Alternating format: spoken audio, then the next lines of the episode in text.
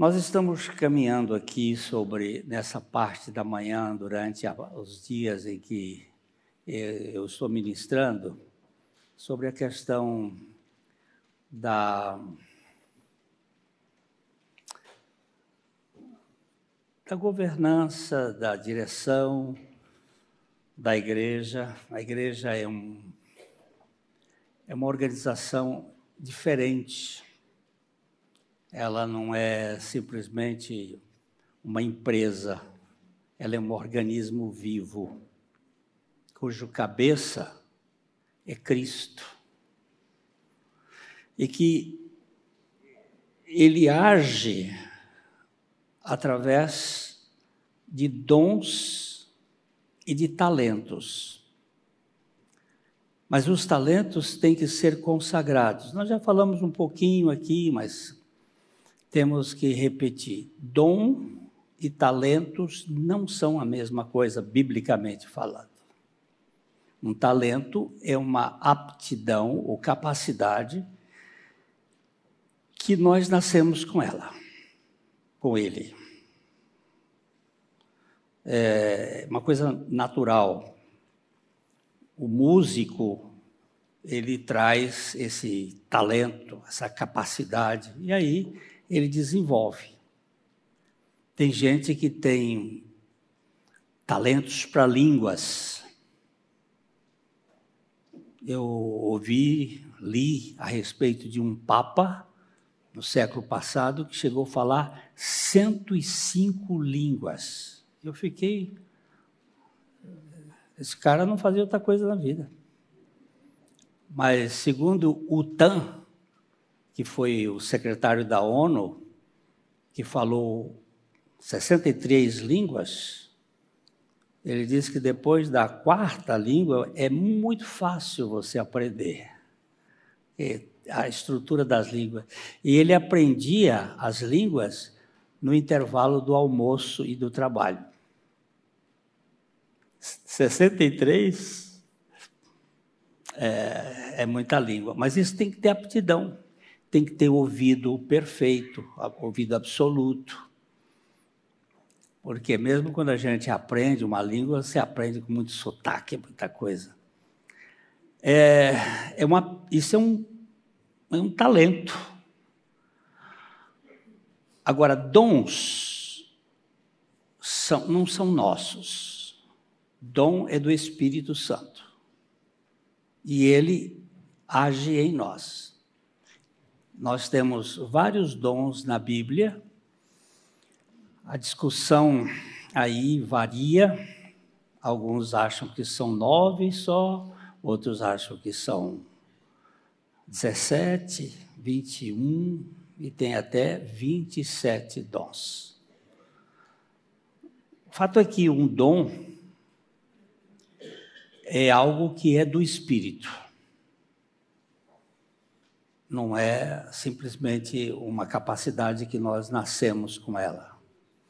Uma pessoa pode ter um talento de falar e não ter o dom de ensinar ou capacidade de pregar. Então ele fala bem, mas não ensina nada.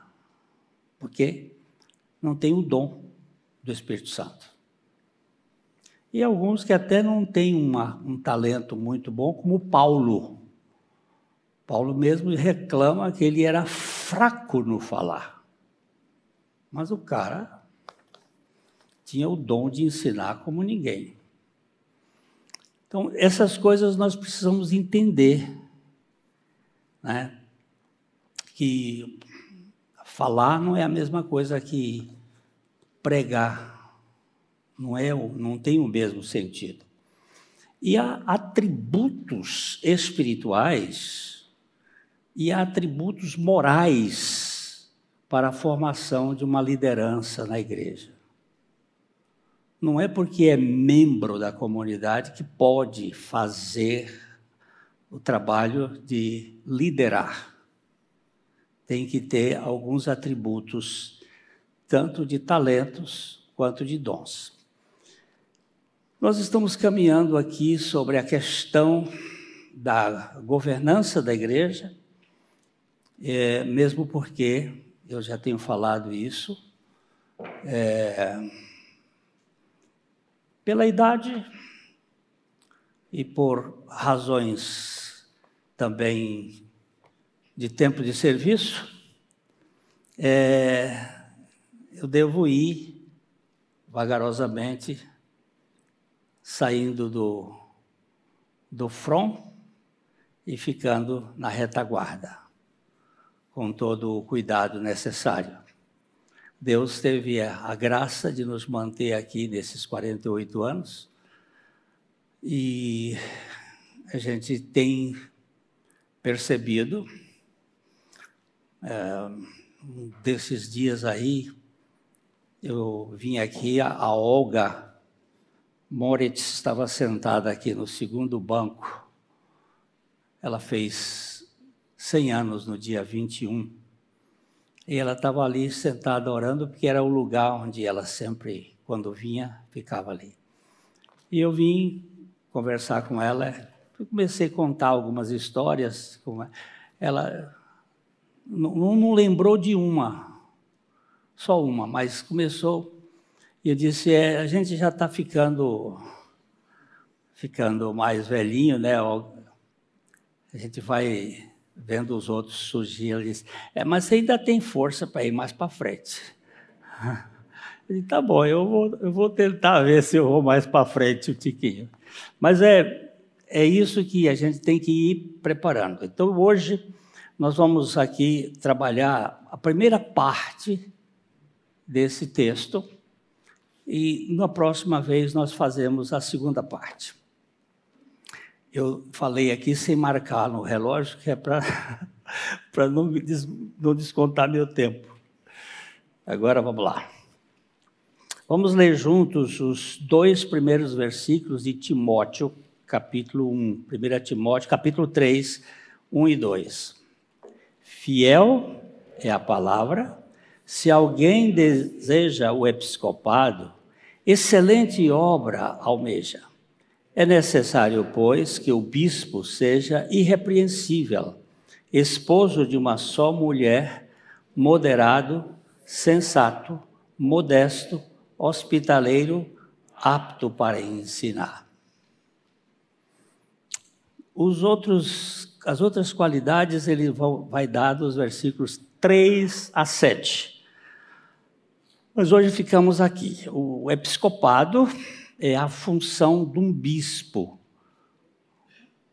que é um cristão regenerado, de experiência e entendimento maduro, e que auxilia no exercício do cuidado piedoso sobre a vida espiritual de uma irmandade local. Ele não governa dominando a herança de Deus, mas lidera por seu exemplo espiritual que reflete a imagem de Cristo.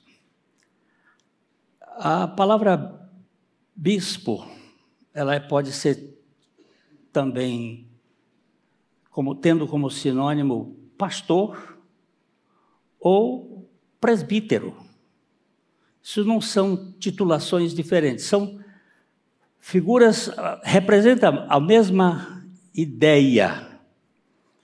É, ele usa aqui a palavra se alguém deseja, deseja ou aspira é, o episcopado. Essa palavra aspira, ela tem no grego a origem de esticar a fim de alcançar. Você vai. É uma coisa que foi posto em você. E esse, esse desejo, ele foi posto pelo Espírito Santo. E ele diz: aquele que almeja ou deseja o episcopado. Aí ele usa a expressão excelente coisa. Excelente significa acima do céu. Excelso. Uma coisa especial. A gente tem muitas coisas que a gente faz que são boas, mas ele considera aqui, por revelação do Espírito Santo, que essa é uma função excelente. Hoje, o termo bispo adquiriu um significado de um oficial da igreja que exerce autoridade sobre muitas congregações locais. Mas, invariavelmente, no Novo Testamento havia vários bispos em uma igreja local, como descritos em Atos 14, 23, em Atos 20, 17, Filipenses e Tiago. Hoje existem igrejas episcopais. Uh, igrejas episcopais, como uma igreja metodista, ela é uma igreja episcopal. Ela tem um bispo e tem pastores. A igreja católica é uma igreja episcopal. É, e tem igrejas que têm vários bispos dentro da própria igreja, ou vários pastores, ou vários presbíteros. Um bispo é, ao mesmo tempo que um supervisor, ele é o mesmo que um supervisor. A mesma palavra traduzida como bispo é traduzida como supervisor. Eu só estou mostrando porque se alguém tem é, algum interesse de ver depois, vai lá no texto. Um bispo ou supervisor é o mesmo que um ancião. O mesmo, os mesmos homens que são chamados de ancião em Atos 20 e 17 são chamados de supervisores em Atos 20 e 28, como também em Tito 1, 5 e 1, 7. Bispo é o mesmo que administrador supervisor, administrador. Embora essa palavra não seja encontrada no Novo Testamento, não existe a palavra administrador no Novo Testamento. Porém, a palavra ancião traduz o grego presbyteros, que também é esse sentido. Assim, a palavra bispo, superintendente, presbítero, ancião e pastor referem-se as palavras à mesma função função de liderança na igreja. Na verdade, a palavra traduzida como presbítero às vezes é usada para descrever um homem mais velho e não necessariamente aquele que é um líder da igreja. Mas, na maioria das vezes, presbítero descreve um homem reconhecido em uma igreja local como aquele que exerce o cuidado pastoral entre o povo de Deus. Pastor mesmo, só tem um, que é Cristo, o supremo pastor das nossas almas. E como dizia o Dr. Shedd, ele, ele usava uma figura que eu gosto e às vezes eu uso, principalmente é, dos congressos de pastores que eu participo da América Latina, e que é o, os pastores de ovelhas normalmente eles têm uns cachorros, uns pastor, cachorro, pastor belga, pastor alemão, pastor é, tem os cachorros que cuidam do rebanho, porque o rebanho, a ovelha é um bicho tolo. E ela se desprende com facilidade do rebanho. E para o pastor não ficar correndo lá, pra, ele põe o cachorrinho e corre lá. Então, lá na, no Chile, às vezes eles, eles me chamam de pastor perro. que perro é o cachorro que vai ajudar o supremo pastor a botar as ovelhas perante o pastor. Traz a ovelha para perto do pastor. A função de um presbítero, de um bispo, de um ancião, de um pastor é trazer as ovelhas para o Supremo Pastor. Não é fazer o trabalho de Absalão. Que, que Absalão fazia? Absalão era filho de Davi e ele queria assumir o lugar de Davi como rei. Então ele procurou roubar o coração do povo de Davi para ele. E ele ficava na porta de Jerusalém, todo mundo que vinha para conversar com o rei, para pedir audiência ao rei, ele dizia: Quem dera tivesse alguém para ouvir vocês. E aí fazia um, aquela, aquela tramóia de bastidores e beijava a mão do povo. E, e ele, a Bíblia diz: e ele furtava o coração do povo para ele. querendo fazer uma divisão. E, e, de certo modo, ele fez o projeto dele. Só, meus irmãos, que eu quero dizer uma coisa aqui para vocês. Não adianta você lutar contra Deus. Deus havia escolhido Davi. E é Davi que vai ser o rei. Não é você que vai tirar Davi do lugar. Nem mesmo o filho dele. É, é só Deus que pode fazer. Quando Deus põe a mão numa uma coisa, aquilo está seguro. E esse é um assunto que nós precisamos ficar bem firmes dele. No Novo Testamento, prevê bispos ou presbíteros em cada igreja. Filipenses 1:1. No entanto, não seria certo dizer que uma igreja não poderia existir sem presbíteros, ou bispos ou presbíteros. Em Tito 1,5 parece claro que havia igrejas jovens na ilha de Creta, nas quais os presbíteros ainda não haviam sido reconhecidos publicamente pela congregação. Por isso que Paulo disse assim: Eu te deixo, Tito, aqui em Creta você sabe onde fica Creta? Alguém sabe? Só os cretinos não sabem, né? Que Creta, de Creta vem cretino. São os habitantes da ilha em que Paulo passou algumas duas vezes por lá, formou igrejas, mas a igreja não tinha ainda maturidade. E aí ele deixa Tito para formatar, e é daí que começam as regras, porque em Tessalônica nós não temos nenhuma regra, e é a primeira igreja que ele começa lá na Europa, depois de Filipenses é Tessalônica, eles não tinham ainda como organizar. E nesse período, que deve ter demorado aí uns três anos, Paulo aprendeu do Espírito Santo como se pode fazer uma igreja, porque ele saiu um modelo judaico. E o modelo judaico era diferente. Vocês se lembram que Jesus disse assim: não se põe vinho novo em odres velhos. Ele estava refazendo o conceito de organização.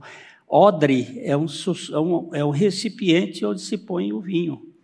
Vinho novo se põe em odres novos. Isso que Jesus quis dizer é que a igreja teria a sua própria, é, seu próprio odre ou a sua própria organização. Somente o Espírito Santo, somente o Espírito Santo de Deus pode fazer do homem regenerado um pastor, bispo, presbítero ou ancião. Algumas igrejas usam a palavra ancião. Isso fica claro em Atos 20, 28, na tradução NAA, que é Nova Almeida Atualizada. Explicando, traduzia uma coisa muito difícil muito difícil. Se você quiser ver isto, você pega uma pessoa falando e põe um tradutor aqui, outro tradutor no outro lugar, outro tradutor no outro lugar, e, e eles vão traduzir, e depois você vai comparar as traduções deles. Vai ter um bojo comum, muito correto, mas vão ter palavras diferentes, com conceitos até diferentes. Porque a compreensão da tradução é complicada. Como é aquela expressão do, do italiano, tradutire? É traire? Quem traduz, trai? É uma coisa assim. É uma coisa mais ou menos assim. Então, esta versão nova, Almeida atualizada, eu uso a minha desde menino Almeida atualizada, que chama ARA, Revista Almeida Atualizada. Porque Almeida? Almeida vem de João Ferreira de Almeida, um padre, que depois se tornou um protestante e que traduziu a Bíblia para o português. Ele era da ilha de Goa, um erudito e que traduziu muito bem para a época, mas tem algumas dificuldades. Então, nós temos uma, uma versão chamada Revista, da mesmo padre Antônio Ferreira de Almeida, Revista. Depois fizemos, foi feita uma outra atualizada, depois foi feita uma outra fiel, e é sempre tendência. E essa aqui é a atualizada numa linguagem menos acadêmica, menos voz, e sim você. Às vezes a gente ainda tem aqui, hoje, aqui a gente vê pessoas, assentai-vos. Que assentai-vos, gente? Isso acabou, foi fora do mundo, é assente-se. Levantai-vos. Isso é lá do século passado. Então acabou isso. Hoje a gente fala do você, mas então esses tradutores resolveram colocar uma coisa mais intimista, sem perder de vista o conteúdo. Então é uma versão muito interessante. Então ele diz o seguinte: cuidem de vocês mesmos e de todo o rebanho no qual o Espírito Santo os colocou como bispos para pastorearem a igreja de Deus, a qual ele comprou com seu próprio sangue. Olha coisa mais interessante. Vamos, vamos por parte aqui. Cuidem. Quem cuidem? Vocês presbíteros. Vocês bispos. Ele, ele antes tinha dito, reunindo os presbíteros, cuidem vocês mesmos de todo o rebanho do qual o Espírito Santo os colocou. Não é porque fizeram um curso de seminário que eles podem ser colocados como bispos ou presbíteros. Não é porque eles tenham essas capacidades aqui ou acolá que podem ser. É eles que têm as, os dons espirituais e que o Espírito Santo colocou como bispos para pastorearem a igreja de Deus. De quem é a igreja? De Deus. De vez em quando eu tenho que corrigir isso assim. Olha, onde é a sua igreja? Eu não tenho igreja, meu irmão. Eu participo de uma igreja, eu faço parte de uma igreja. Mas a igreja é de Deus, a igreja é de Jesus. Igreja de Deus, a qual ele comprou com seu próprio sangue. Quem é que comprou com o próprio sangue? O próprio sangue de quem? Deus. Então, esse, a igreja de Deus, aqui é a igreja de Cristo, que o único que teve sangue da Trindade foi Cristo, que se encarnou e teve sangue. Só que o Espírito Santo e o Pai são parceiros deste ah, movimento redentivo.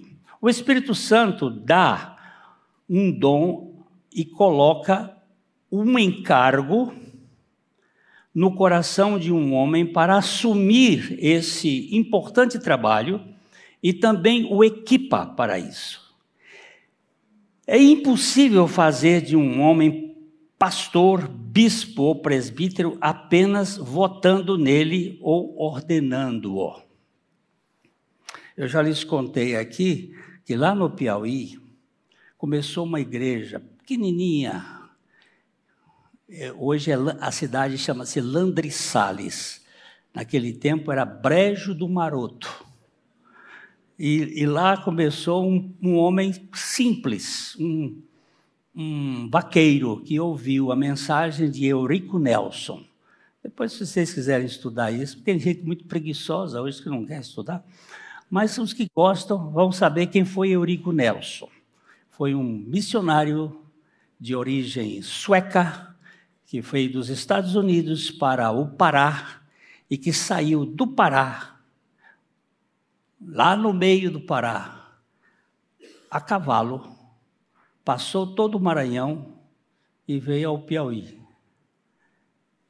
Não tinha ponte, não tinha remédio de malária, não tinha. Isso é 1800 e caquerada, 97 por aí, 1898, ele chega lá no Piauí por tempo de 1900, é, com mulas, levando o, o, o homem que trabalhava para fazer a comida e prega o evangelho numa fazenda de duas solteironas, irmãs, e o homem, o vaqueiro, foi o único que recebeu a palavra. Ele deu uma Bíblia para ele. Eles traziam a Bíblia nas mulas para dar. E hoje que a gente fala de evangelismo andando de avião, andando de ônibus, é, é vergonhoso, porque é vergonhoso. Ainda, ainda disse, eu estou cansado. E, e ele pregou e Zé Filomeno creu e Zé Filomeno sabia ler, mas gaguejando, e ele falava e a igreja cresceu. Foi gente sendo salva pela palavra. Quando a igreja tinha mais de 300 membros, resolveram mandar um pastor. Eu conhecia esse pastor. Mandar um pastor formado pelo seminário do Recife foi para lá. Em pouco mais de cinco anos ele acabou com a igreja dividiu, esfacelou, porque começa a botar coisa que o Espírito Santo não botou. E aí, aí os problemas começam a surgir. Então, queridos, é, não adianta votar nem ordenar se o Espírito Santo não fizer. A responsabilidade da Assembleia Local é reconhecer, olha bem, veja bem esse termo, reconhecer aqueles homens em seu meio que foram feitos presbíteros ou bispos ou pastores ou anciãos pelo Espírito Santo de Deus. No início, os cristãos não tinham o Novo Testamento em forma impressa como temos hoje. Portanto, eles não sabiam quais eram as qualificações exatas para os presbíteros. Então, Paulo é, enviou Tito a eles com, uma, com essa informação, e o seu intuito era separar os que haviam sido levantados pelo Espírito de Deus para a obra. O reconhecimento dos anciãos ou presbíteros por uma assembleia local pode ser bastante informal. Muitas vezes acontece que os cristãos sabem instintivamente quem são os seus presbíteros, porque se familiarizaram com suas qualificações. E as duas formas, os dois textos dessas qualificações é 1 Timóteo 3 e Tito 1. Nós tivemos um caso aqui na nossa igreja que foi Maurício. Maurício é um homem de mecânica, ele foi sendo conhecido pela igreja ele pregando e foi pregando e, aqui formando, e de repente, quando se apresentou para a igreja, a igreja não tinha dúvida de reconhecer de que ele é um presbítero, de que ele é um pastor. porque ele tinha as qualificações. Ah, eu vim para cá na base de. Eu tinha passado por aqui quando seminarista, nos anos de 68 e 69. Eu fiquei como seminarista duas vezes aqui. A igreja tinha um certo conhecimento, mas nós antigamente escolhíamos uma pessoa vinha de fora, vinha e podia dar certo, podia não dar. É, e a coisa fica muito. Agora, quando é da igreja, a coisa é bem mais significativa. É, por outro lado, o reconhecimento dos presbíteros. Já li isso aqui, né?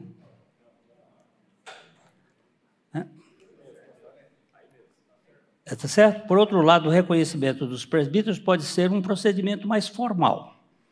Uma igreja local pode se reunir com o propósito expresso de reconhecer publicamente os seus pastores.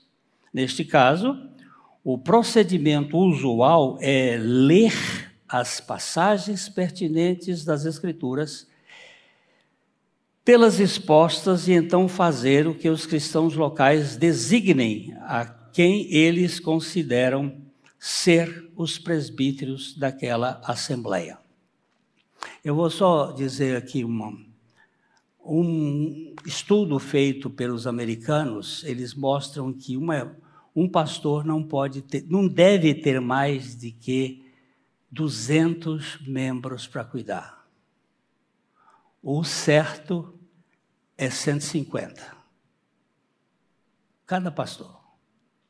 Quando você tem uma igreja muito grande, você vai ter brechas, vai ter dificuldades, vai ter problemas.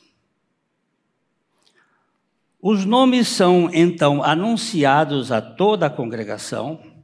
Se uma igreja não tem presbíteros qualificados, seu único recurso é orar para que o Senhor levante tais homens nos próximos dias. As qualificações de um bispo são dadas. Aqui nós pegamos 1 Timóteo 2, 3, de 1 a 7, que a gente dividiu em duas partes. Essa primeira parte, que eu espero terminar agora, e a outra uh, na outra vez. Eles enfatizam quatro pré-requisitos principais: caráter pessoal, testemunho no lar, aptidão para ensinar e um pouco de experiência. Esses são os padrões de Deus para qualquer um que exerça liderança espiritual na igreja local. Alguns poderiam perguntar que ninguém pode estar à altura desses padrões. No entanto, isso não é verdade. Tal argumento rouba a autoridade da Bíblia e permite que homens que nunca foram qualificados pelo Espírito Santo tomem o lugar de um bispo, de um presbítero, de um pastor. Essas qualificações são bíblicas. Não é, não foi aqui um, uma escola de administração que colocou. Isso aqui foi o Espírito Santo. Então, isso precisa ser observado por nós. Uh, o bispo, então, deve ser irrepreensível. Vamos pegar o texto, capítulo de Tiago, perdão, de 1 Timóteo, por favor, coloca aí 1 Timóteo 3, é, 2. 3, 2.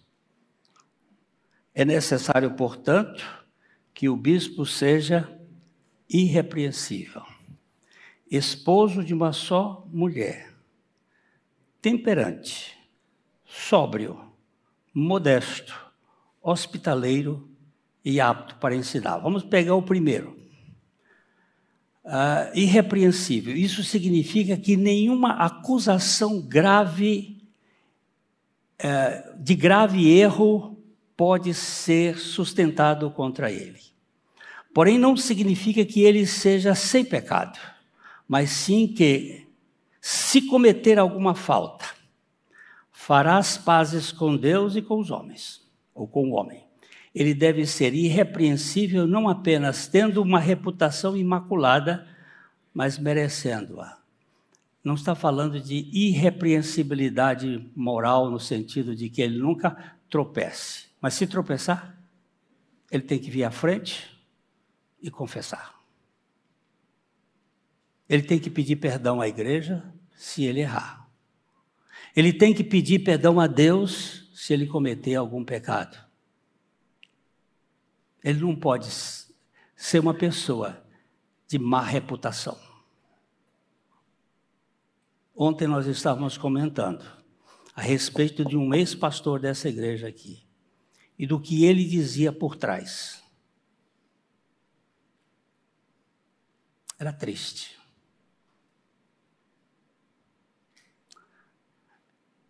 Um pastor que me contou a história do que ele disse para ele, para esse pastor, me fez chorar. Não pode. Agora, nós podemos enganar uma pessoa por toda a vida. Podemos enganar muitos por muito tempo. Mas não podemos enganar todos para sempre. Por isso que a igreja se torna responsável pelos seus pastores.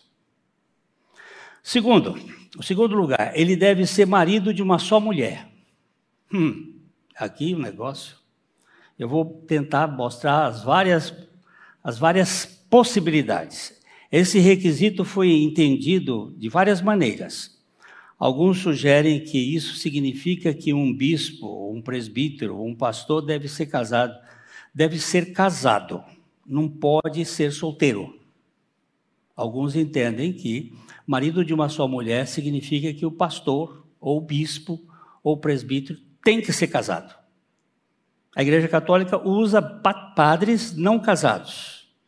Aí dizem assim: como é que pode entender a família se ele não tem família? Então, essa é uma das explicações desse texto. Não estou dizendo que essa é a explicação, estou dizendo que é uma das explicações. O argumento é que um homem solteiro não teria a experiência adequada para lidar com os problemas familiares à medida que eles surgissem. Se essa expressão significa que um bispo deve ser casado, então também deve ser argumentado no versículo 4 que um presbítero também deve ter filhos, segundo mesmo a mesma linha de raciocínio. O versículo 4, vamos ver o versículo 4 aí, ponha por favor. Ele diz que governe bem a própria casa, criando os filhos sob disciplina, com todo respeito. Se o primeiro argumento está certo, que ele tem que ser casado, o segundo argumento também teria que ser ter filhos. Se ele for casado e não tivesse filho, então não podia ser presbítero. Entende? Então, parece que não é essa a ideia que Paulo está dizendo aqui. Tudo indica que não é. Porque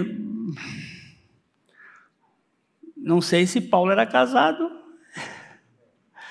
e ele não tinha filhos, então não podia ser. Então, esse argumento me parece que não é o melhor para argumentar. Mas tem alguém que, algumas pessoas que argumentam assim. Outros pensam que marido de uma, de uma esposa significa que se a primeira esposa do bispo morreu, ele não se casa novamente. Isso tem algumas igrejas, inclusive igrejas batistas, que adotam essa ideia. Morreu, acabou sua vida sexual, meu velhinho. Pode ir para a chuva não tem mais. Também eu tenho dificuldade de admitir que seja isso que o apóstolo Paulo estava dizendo, porque ele diz, ele diz assim: que aquele que é, não pode deixar. É, como é que é a expressão? Ele, ele não deve se, se abrasar.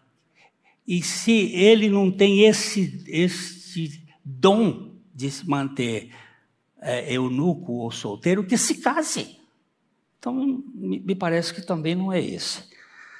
É, essa é uma interpretação muito estreita que pode res, refletir sobre a santidade do relacionamento conjugal.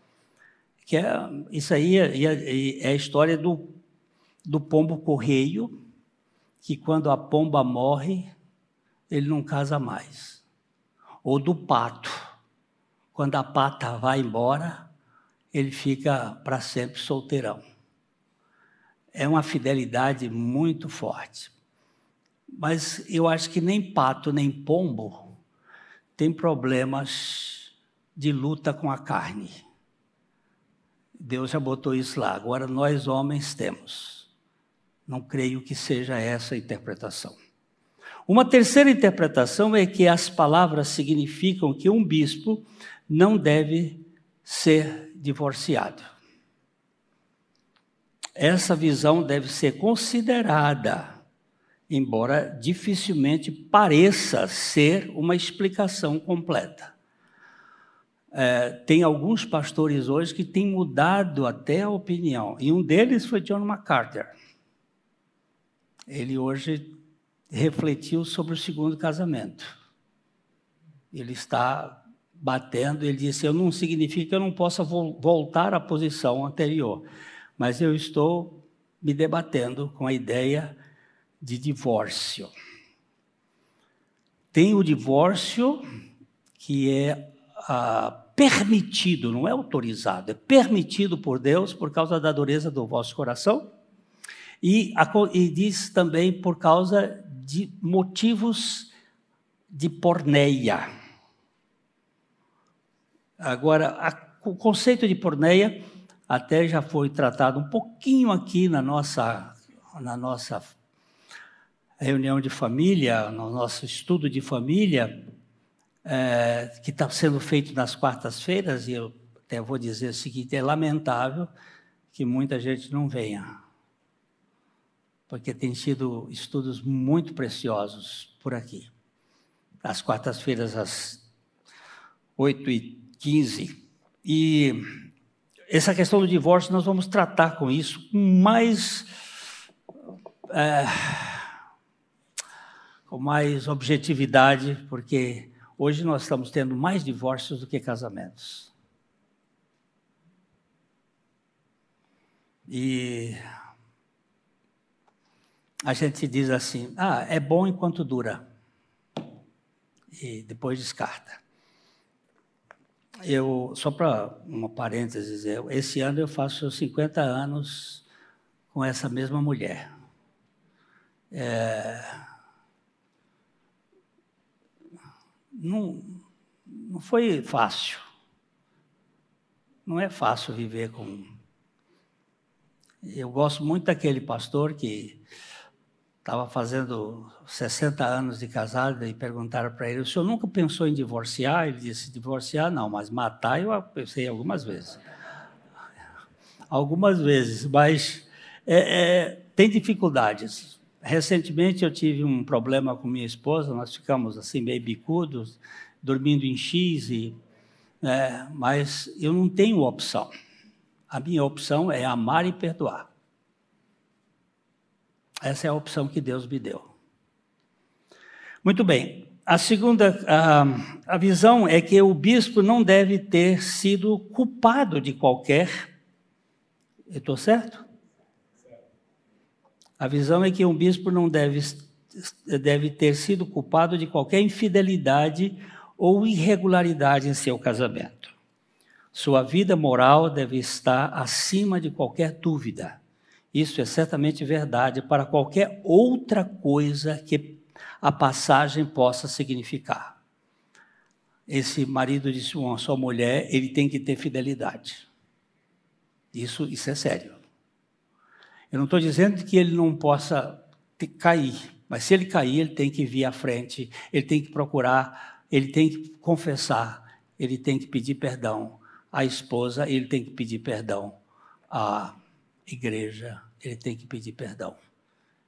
E quando se pede perdão diante de Deus, o perdão tem que ser dado. Aí, às vezes eu ouço dizendo assim: ah, vaso quebrado não se remenda. É verdade. Vaso é. mas água cortada também não se vê o lugar onde foi cortado. Não, não vem com imagens tolas, não. Porque o Senhor faz novo todas as coisas. Uma explicação final é que isso significa que um bispo não pode ser polígamo. Essa pode parecer uma explicação estranha para nós, mas tem um mérito considerável. Nos campos missionários, hoje, muitas vezes acontece que acontece que um polígamo é salvo. Talvez na época da sua conversão ele tivesse quatro esposas. Em seguida, ele pede o batismo e a recepção na igreja local. O que o missionário deve fazer? Isso aqui é uma. Isso, isso acontece hoje. Domingo passado, não sei se vocês viram, eu quase desmaiei. 50 irmãos nossos foram assassinados dentro da igreja. De metralhadora. Domingo passado, numa igreja da Nigéria. Nós estamos numa bolha de informações hoje no mundo.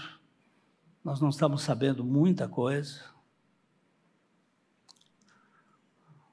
Mas um irmão lá do, do Ceará me mandou aquele vídeo. Eu só clamei por misericórdia. Hoje tem muitos cristãos sendo convertidos do maometismo que têm quatro esposas. Eles chegam para a igreja com quatro mulheres. E agora, o que vai fazer com esse, esse caso? O que, que faz com esse caso? Então, aqui, isso aqui. Alguém responde que o homem deveria repudiar três de suas esposas. No entanto, essa ação causa sérias dificuldades. Por um lado, ele pergunta qual deveria manter. São quatro.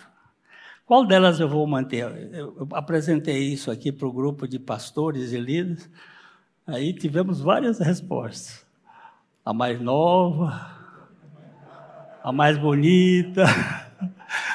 Como fazer? A mais isso. Como fazer?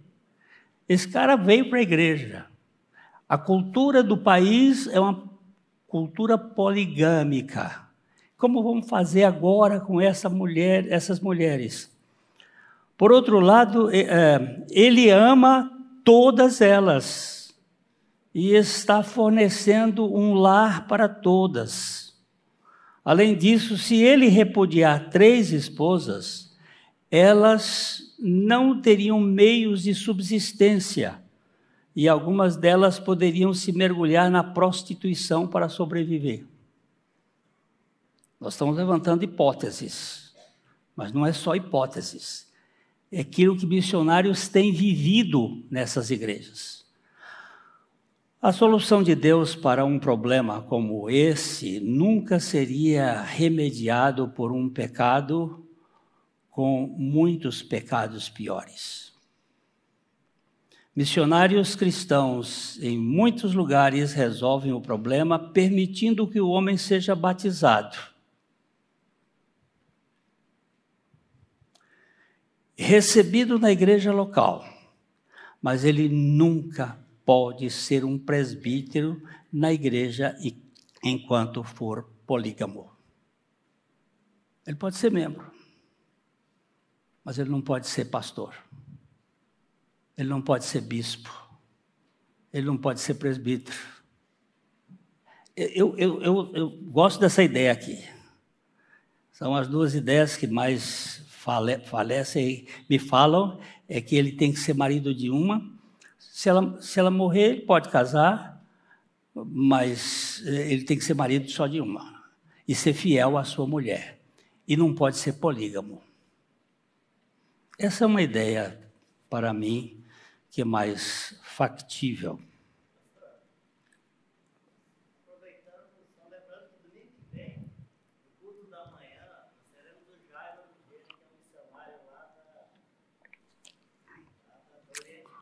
É, o, o Hildo está lembrando aqui que domingo que vem vai estar pregando aqui na nossa igreja pela manhã o Jairo Oliveira, que é missionário nosso nos países árabes, lá na Jordânia. E eh, seria até interessante ver, ouvir o, o, o testemunho, como é que eles lidam com essas questões. Então, a solução de Deus, tá, tá, tá. Agora a segunda palavra aqui, temperado. Refere-se a. Refere-se não apenas a questões de comida e bebida, mas também evitar extremos em assuntos espirituais. Uma pessoa que tem sobriedade. A Bíblia não proíbe que você tome vinho. E a Paulo até diz assim: você pode tomar para Timóteo um pouco de vinho por causa, mas ele tem que ser temperado. O que é condenável na Bíblia é a embriaguez. Equilíbrio faz bem a todo lugar. Bom tempero. Eu fui com o Júlio essa semana num local, uma pessoa nos serviu um bacalhau lindo feito na no forno, na, na churrasqueira. Mas meu pai do céu, tinha tanto sal. Bacalhau lindo, gostoso, estava bom, mas salgado. Então, o tempero é importante em tudo. O tempero na conversa, o tempero. Ou como é bom a gente conviver com gente temperada. É tão gostoso. Segunda coisa, sóbrio. Significa que esse homem não é tonto ou frívolo, ele é sério, perspicaz e discreto. Ele percebe que, Eclesiastes 10, 1 diz: Assim como a mosca morta faz o óleo do perfumador exalar mau cheiro, assim também uma pequena tolice pode ter mais peso do que a sabedoria e a honra. Uma mosca pode estragar o perfume do perfumista. Uma palavra não sem sobriedade pode ser um desastre. E esse, esse bispo, esse presbítero, esse pastor, esse ancião tem que ser sóbrio. Outra palavra. Um bispo deve ter um bom comportamento, isto é, deve ser bem ordenado em seus hábitos. Hospitaleiro. Significa que ele é amante de estranhos. Sua casa está aberta, tanto para salvos quanto para não salvos. E ele procura ser uma bênção para todos os que estão sob o seu teto. Um ancião deve ser capaz de ensinar. Essa é a última parte aqui do nosso texto. Ao visitar os que têm problemas espirituais, e deve poder recorrer às Escrituras e explicar a vontade de Deus em tais assuntos. Deve ser capaz de alimentar o rebanho de Deus, como diz 1 Pedro 5,2, e usar as Escrituras para refutar aqueles que fazem falsas doutrinas. Se o presbítero, o pastor, o bispo não tem o manejo da palavra, ele não pode exercer essa função. Isso não significa necessariamente que um bispo deva ter o dom de mestre, mas sim que em seu ministério de casa em casa bem como na Assembleia, ele pode expor as doutrinas da fé e dividir corretamente a palavra de Deus. E está pronto para fazê-lo. Eu estou dizendo aqui que nós vamos continuar o estudo no próximo, daqui para frente. Ontem eu fui dar uma aula no instituto, no seminário Jonathan Edwards, aqui em Londrina, sobre as cinco doutrinas da graça. E é precioso a gente abordar os, as doutrinas certas. E depois uma menina ficou em dúvida sobre um assunto, uma exposição que eu fiz, em que eu disse que o, o pecado de Davi de adultério foi extremamente significativo para a minha vida porque ali eu aprendi mais sobre graça. Ela não compreendeu e me vieram, me veio uma palavra e eu fui, gravei um trechinho para dizer o seguinte: quem nunca teve, ficou doente, isso eu estou dizendo aqui, quem nunca ficou doente, não sabe a importância do remédio que cura. E quem nunca teve problemas. Eu acho que é, eu hoje sou mais privilegiado depois da redenção do que Adão antes do pecado. Eu não queria estar no lugar de Adão. Eu quero estar no meu lugar. Eu conheço o que é graça. Eu sei que a graça de Deus nunca vai me desprezar. Alguém disse assim: Eu não, eu não vou ouvir esse pastor porque ele é adúltero. Eu digo, mas ele, ele se arrependeu e Deus está usando. Mas eu não vou ouvi-lo. Eu digo, então não leia o livro dos Salmos. Por favor, tira o Salmo da sua Bíblia. Porque um dos escritores do livro do Salmo foi um, adúltero e assassino. Tira ele da sua vida. Para com perfeccionismo, creia no Senhor Jesus Cristo e você terá uma vida de significado.